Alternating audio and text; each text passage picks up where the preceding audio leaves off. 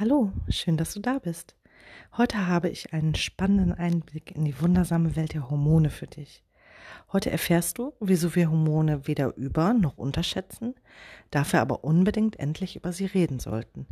Finde heraus, in welchen Alltagssituationen sie ihre Wirkung zeigen, welche Macht sie tatsächlich über uns haben und wie sinnvoll es ist, sie willentlich zu beeinflussen. Außerdem lernst du, warum wir Fremdgehen nicht auf die Hormone schieben können, wieso Sexhormone und Stresshormone ständig miteinander streiten und warum ein Y-Chromosom nicht zwangsläufig bedeutet, dass man Penis und Hoden hat. Bereits im Jahre 1849 hätte es einen Durchbruch in der Hormonforschung geben können. Der Göttinger Arzt und Zoologe Arnold Adolf Berthold, und ja, der gute Mann hieß tatsächlich so, nähte kastrierten Hähnen ihre Hoden wieder an. Und siehe da, der Hahnenkamm erstrahlte in neuem Glanz, Imponiergehabe und Interesse an Hennen kehrte zurück. Und was sagt uns das? Dass die Nerven, die bei der Kastration durchtrennt und nicht wieder verbunden worden waren, nicht der einzige Kommunikationsweg zum Gehirn sein konnten. Aber leider war der Kollege von äh, Berthold sehr missgünstig und verhinderte, dass die Wissenschaft jemals davon erfuhr. Doch inzwischen herrscht kein Zweifel mehr. Der Körper kommuniziert nicht allein über Nervenbahnen, sondern auch über Hormone. Jene chemischen Botenstoffe, die in unseren Drüsen produziert werden. Also zum Beispiel Insulin in der Bauchspeicheldrüse, die Stresshormone Cortisol, Adrenalin und Noradrenalin in den Nebennieren, die Sexualhormone Testosteron, Östrogen und äh, Progesteron in den Keimdrüsen, also Hoden und Eierstöcken. Ungefähr 150 Hormone sind heute bekannt und vermutlich gibt es aber mehr als 1000. Von den Drüsen können sich Hormone über die Blutbahn im ganzen Körper verteilen. Ihre Aufgabe ist es, Informationen zwischen Körper und Gehirn auszutauschen. Das können sonst nur Nervenbahnen leisten. Die sind zwar schnell und effektiv, aber leider sehr unflexibel. Bei komplexen Signalen kommen daher die Hormone ins Spiel. Sie erreichen fast jede Körperzelle bzw. auch viele auf einmal und hinterlassen dort spezifische Botschaften. Dadurch steuern sie, wie müde, hungrig, aufgeregt, gestresst oder auch sexuell erregt wir sind. Bedeutet das also, dass Hormone unser Verhalten bestimmen? Das äh, würde so manchen als Argument gut in den Kram passen. Etwas für einen Seitensprung. Also, Schatz, es war nicht meine Schuld. Die Hormone sind mit mir durchgegangen. Doch ein bisschen komplizierter ist es schon. Hormone handeln nämlich nicht eigenständig, sondern werden vom Hypothalamus, einem Teil des Gehirns, auf den Plan gerufen. Hormone wirken also aufs Gehirn, werden aber gleichzeitig vom Gehirn gesteuert. Das heißt, äh, fürs Fremdgehen, das Gehirn muss die Situation zunächst als Paarungsoption bewerten.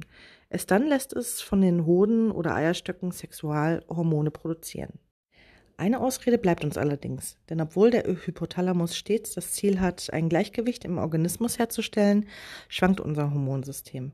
Das liegt daran, dass der Körper ständig mit zahlreichen Stressoren wie etwa Kälte und Hunger umgehen muss.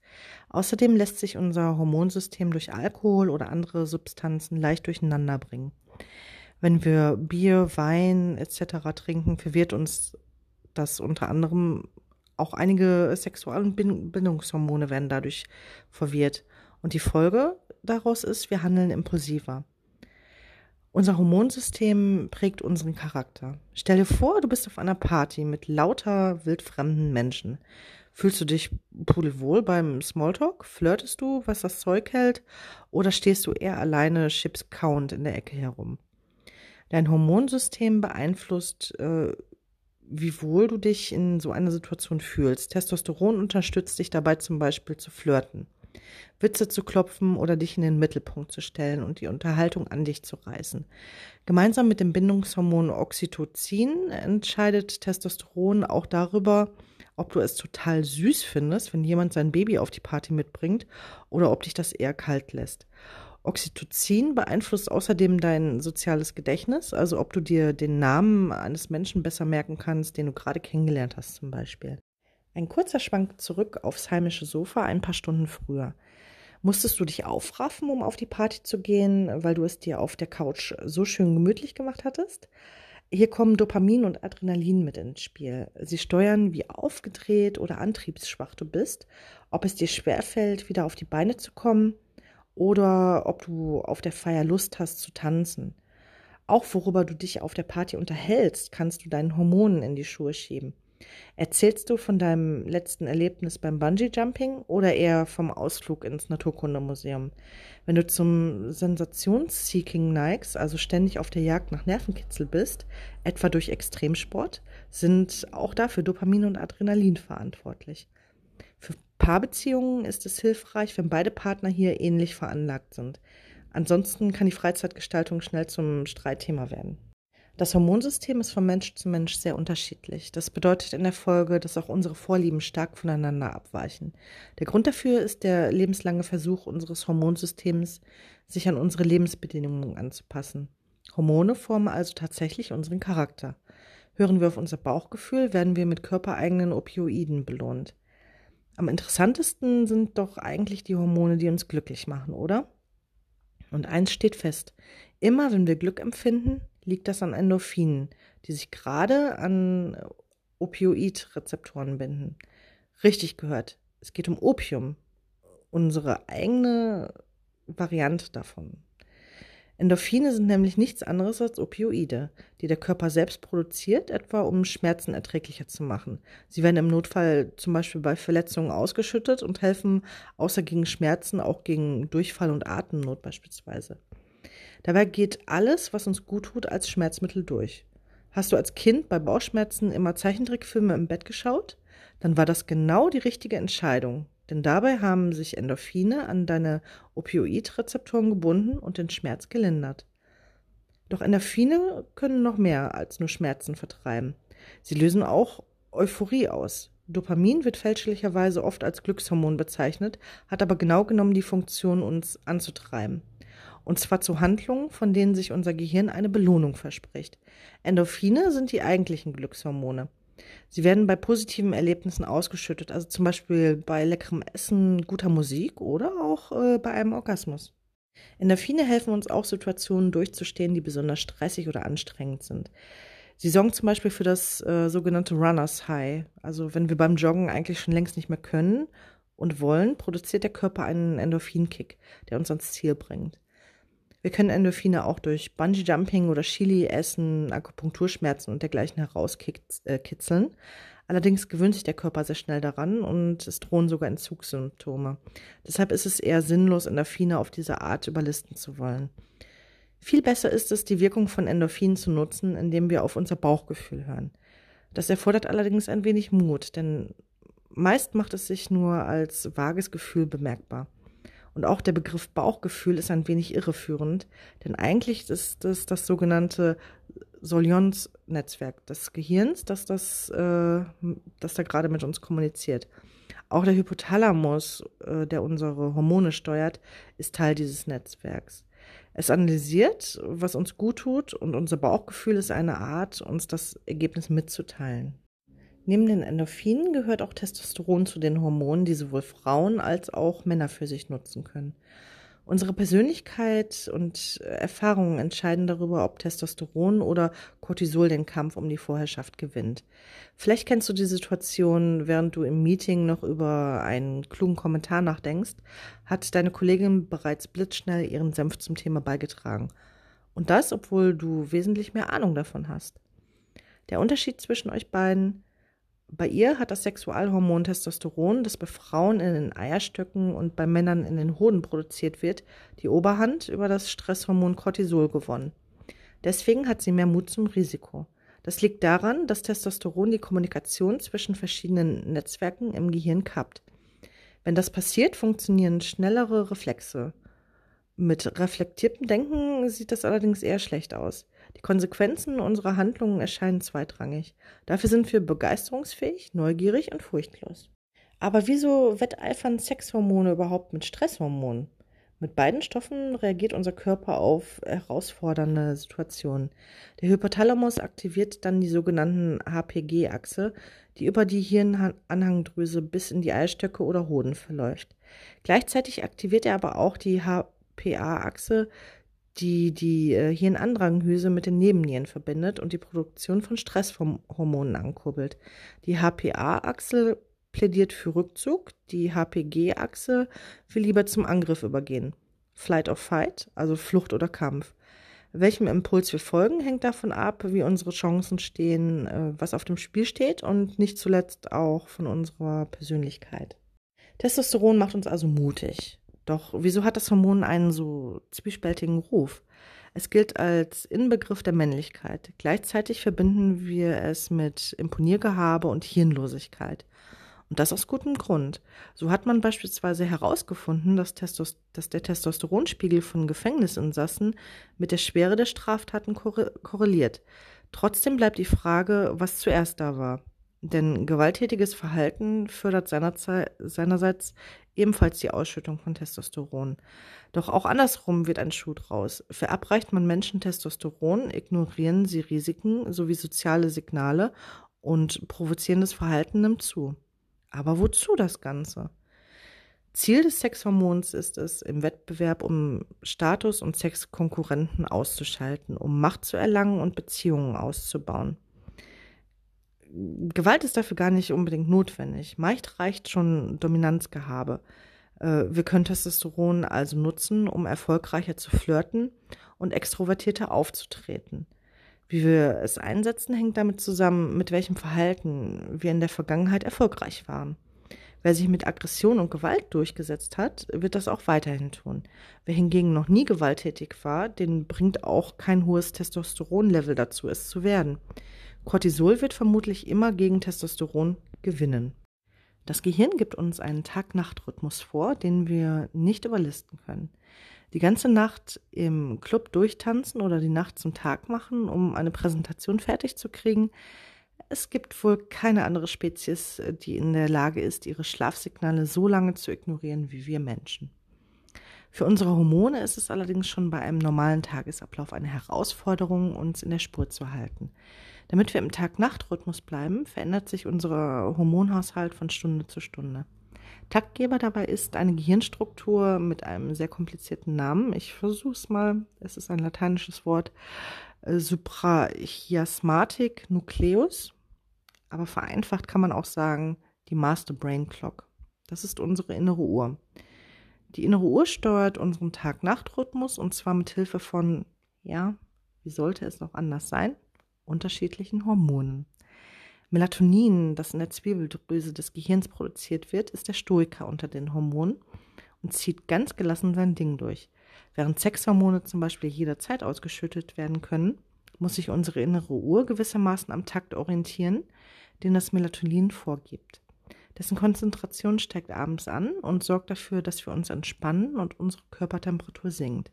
Gleichzeitig wird die Cortisolproduktion unterdrückt und der Noradrenalinspiegel sinkt ebenfalls. Hilfe bekommt Melatonin vom Schlafhormon Adenosin. Je länger wir wach sind, desto mehr Adenosin sammelt sich in den Zellzwischenräumen an, was ein Gefühl der Erschöpfung auslöst. Gegen 23.30 Uhr steigt außerdem das Hormon Thyrotrophin an, das verschiedene Organfunktionen reguliert. Es sorgt etwa dafür, dass sich unser Herzschlag verlangsamt. Am Morgen dann wird unser Körper von einem regelrechten Hormonfeuerwerk belagert. Eingeläutet wird das Ganze mit einem Anstieg von Cortisol und das bedeutet erst einmal Stress. Um wach zu werden und aus dem Bett zu kommen, ist Tageslicht jetzt besonders wichtig, denn das regt die Produktion des stimmungsaufhellenden Serotonin an. Ohne Licht behält Melatonin das Zepter in der Hand und wir kommen nicht auf die Beine. Außerdem werden morgens auch Noradrenalin und Sexhormone ausgeschüttet was der ein oder andere von uns sicherlich schon mal bemerkt und auch ausgenutzt hat. Von unserem streng durchgetakteten Hormonsystem können wir also lernen, unser Gehirn möchte, dass wir nachts schlafen und tagsüber wach sind. Wenn wir die ganze Nacht nicht geschlafen haben, ist ein Nickerchen am Nachmittag trotzdem sinnvoll, obwohl die Schlafqualität bei Weitem nicht an die in der Nacht heranreicht. Die Zufuhr von Hormonen bringt das Gleichgewicht unseres Körpers durcheinander. Hast du vielleicht schon einmal Tryptophan geschluckt, um besser schlafen zu können?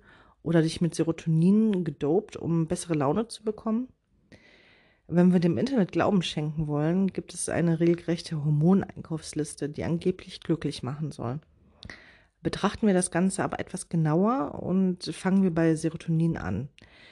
Mehr davon im Körper zu haben, um besser gelaunt zu sein, klingt erst einmal vielversprechend. Es steckt etwa in Erdbeeren, Ananas und Bananen. Die Sache hat allerdings einen Haken, denn das Hormon scheitert an der Blut-Hirn-Schranke. Was es hingegen kann, ist, unseren Verdauungsmuskel in Schwung zu bringen.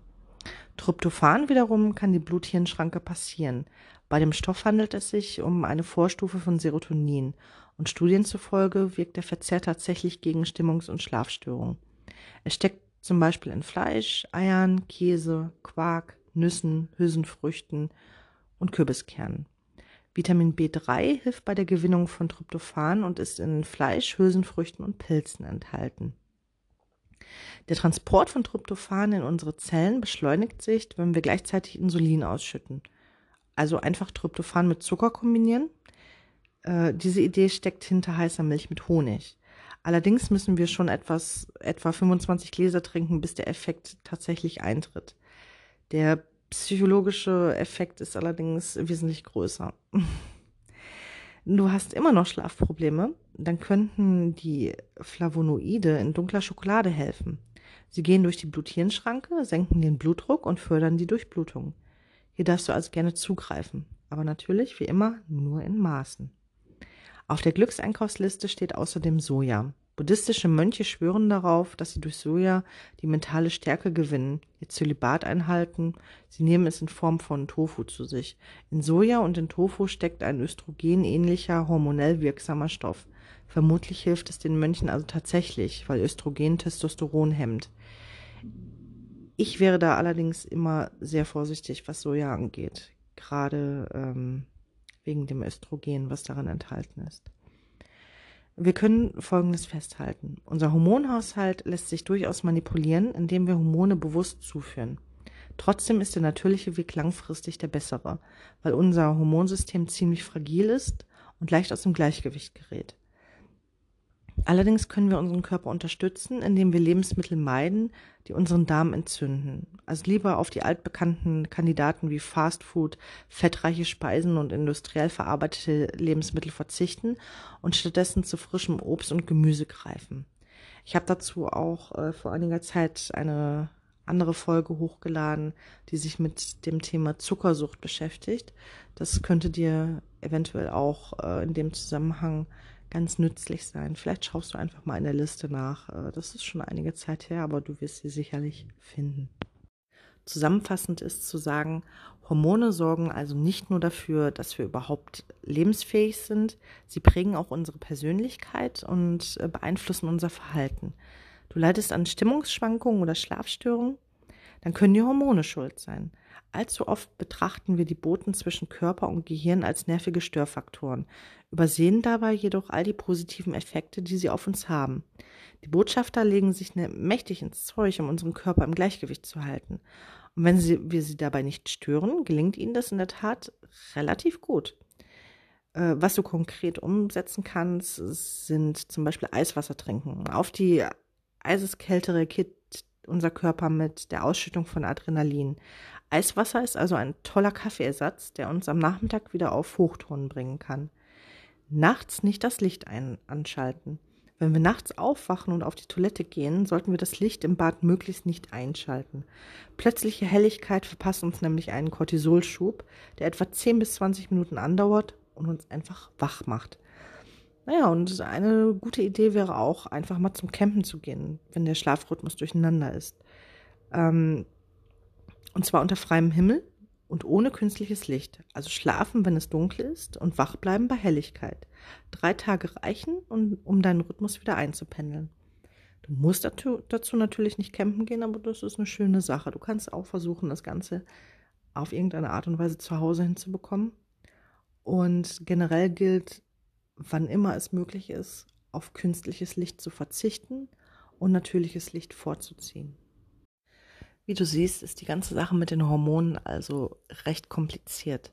Du solltest nicht versuchen, selbst an dir herum zu experimentieren, indem du äh, Hormonpräparate einnimmst, sondern dich immer da auch in dem Fall professionell beraten lassen. Und es ist tatsächlich so, dass auch viele psychische Probleme letztendlich dadurch hervorgerufen werden, dass im Hormonhaushalt irgendetwas nicht stimmt. Das heißt, auch wenn du vielleicht eine depressive Phase hast, kann es sein, dass letztendlich einfach mit deinem Hormonhaushalt etwas nicht in Ordnung ist. Das solltest du dann vielleicht auch tatsächlich mit deinem Psychotherapeuten besprechen und äh, der kann dir da entsprechende Ratschläge geben. Gerne kannst du dich natürlich auch jederzeit an mich wenden. Du kannst mich kontaktieren. Den Link dazu findest du in der Infobox. Bei Instagram kannst du mich gerne unter buddhistische Strich unten Psychotherapie anschreiben und äh, wir können dann gemeinsam deine Problematik versuchen aufzuarbeiten und zu klären. Und du weißt ja, es gibt immer eine Lösung.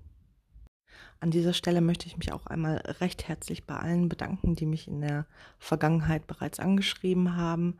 Und ähm, ich freue mich sehr, dass so viele Menschen dabei waren, denen ich wirklich helfen konnte. Ähm, ihr wisst, das Ganze liegt mir sehr am Herzen.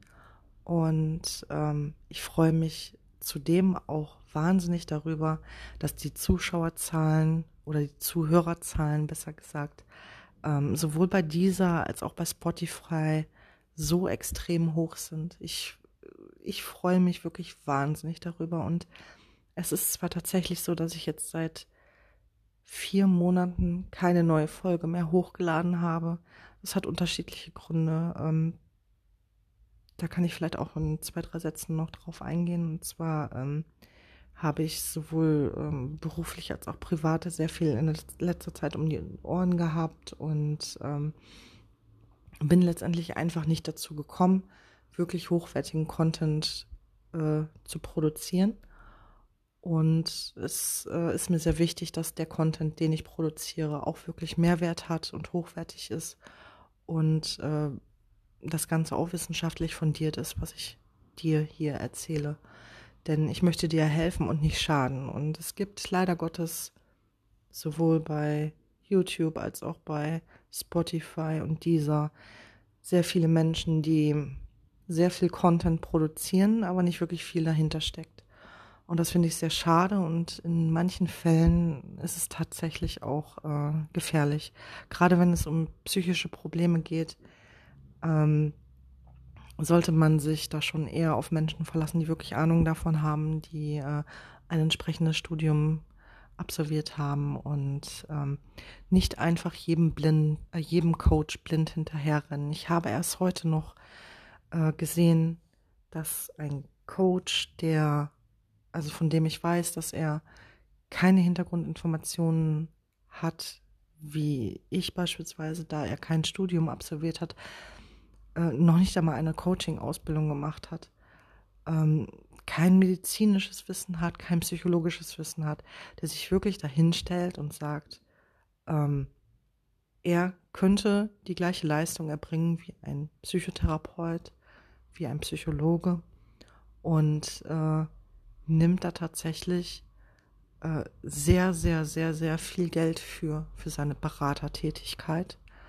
Ähm, und das finde ich ähm, sehr erschreckend. Es, es tut mir sehr weh, wenn ich so etwas sehe, weil ich genau weiß, dass sehr viele Menschen darauf reinfallen werden und ähm, im Glauben an das Gute im Menschen und im Glauben daran und in der Hoffnung daran, von diesem Menschen Hilfe zu bekommen, dann enttäuscht werden, weil es ist nun mal so, das Studium was man abgelegt hat, die Jahre, die man da rein investiert hat, ähm, das hat schon alles seinen Sinn. Und gerade wenn es um die Psyche geht, sollte da nicht irgendjemand dran herumdoktern, der keine Ahnung davon hat.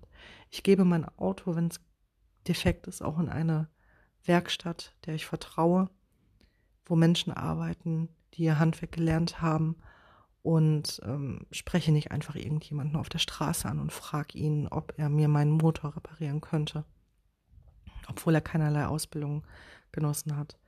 Und ähm, gerade im medizinischen Bereich, wenn es um unsere Gesundheit geht, sowohl um unsere körperliche als auch um unsere geistige Gesundheit, sollten wir wirklich Wert darauf legen, ähm, uns da nur an Menschen zu wenden, die eine entsprechende Ausbildung haben, also sprich ein entsprechendes Studium vorweisen können, die entsprechenden Prüfungen belegt haben und ähm, einfach Ahnung von dem haben, was sie letztendlich machen. Das ist ganz, ganz wichtig und ich möchte ähm, dir da wirklich raten, fall nicht auf irgendwelche Menschen rein, die letztendlich nur dein Geld wollen.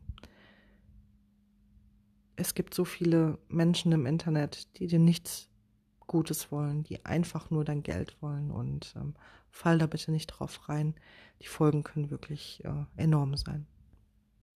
Und jetzt möchte ich mich bei dir für deine Aufmerksamkeit bedanken. Ich freue mich, dass du dir die komplette Folge angehört hast und äh, würde mich natürlich auch über ein Feedback von deiner Seite aus freuen. Und ähm, ich hatte ja vorhin schon angesprochen, dass die Zuhörerzahlen sowohl bei dieser als auch bei Spotify extrem gut sind. Ähm, auch bei Apple Podcasts äh, fängt es jetzt langsam an, sich zu steigern. Einzig und allein bei YouTube ähm, sieht es aktuell so aus, dass die Zuhörerzahlen nicht so hoch sind. Ähm, und solltest du über YouTube diesen Podcast hören, würde ich mich wirklich über deine Unterstützung freuen. Abonniere mich gerne, aktiviere gerne die Glocke. Vielleicht lässt du einen Daumen hoch da. Und ähm, wenn du ganz lieb bist, dann lässt du vielleicht noch einen Kommentar für mich da. Das würde mich wirklich sehr freuen und hilft dann letztendlich auch dabei, ähm, durch den YouTube-Algorithmus ähm, den Menschen letztendlich meine Podcast-Folgen vorzuschlagen, ähm, die da vielleicht auch von profitieren können. Und wenn du jemanden kennen solltest, ähm, der die eine oder andere Folge von mir einmal anhören sollte, dann kannst du die Folgen natürlich auch gerne verschicken, beispielsweise per WhatsApp oder per E-Mail. Und das funktioniert sowohl bei YouTube als auch bei dieser Spotify, Apple Podcasts, wo auch immer du diesen Podcast hörst. Du kannst immer einen Link verschicken an einen Menschen, der dir am Herzen liegt, wenn er da eventuell einen Mehrwert rausziehen könnte. Ich würde mich auf jeden Fall sehr freuen. Ich hoffe, wir hören uns bald wieder. Bis dahin wünsche ich dir alles Gute. Bleib gesund. Bis dann.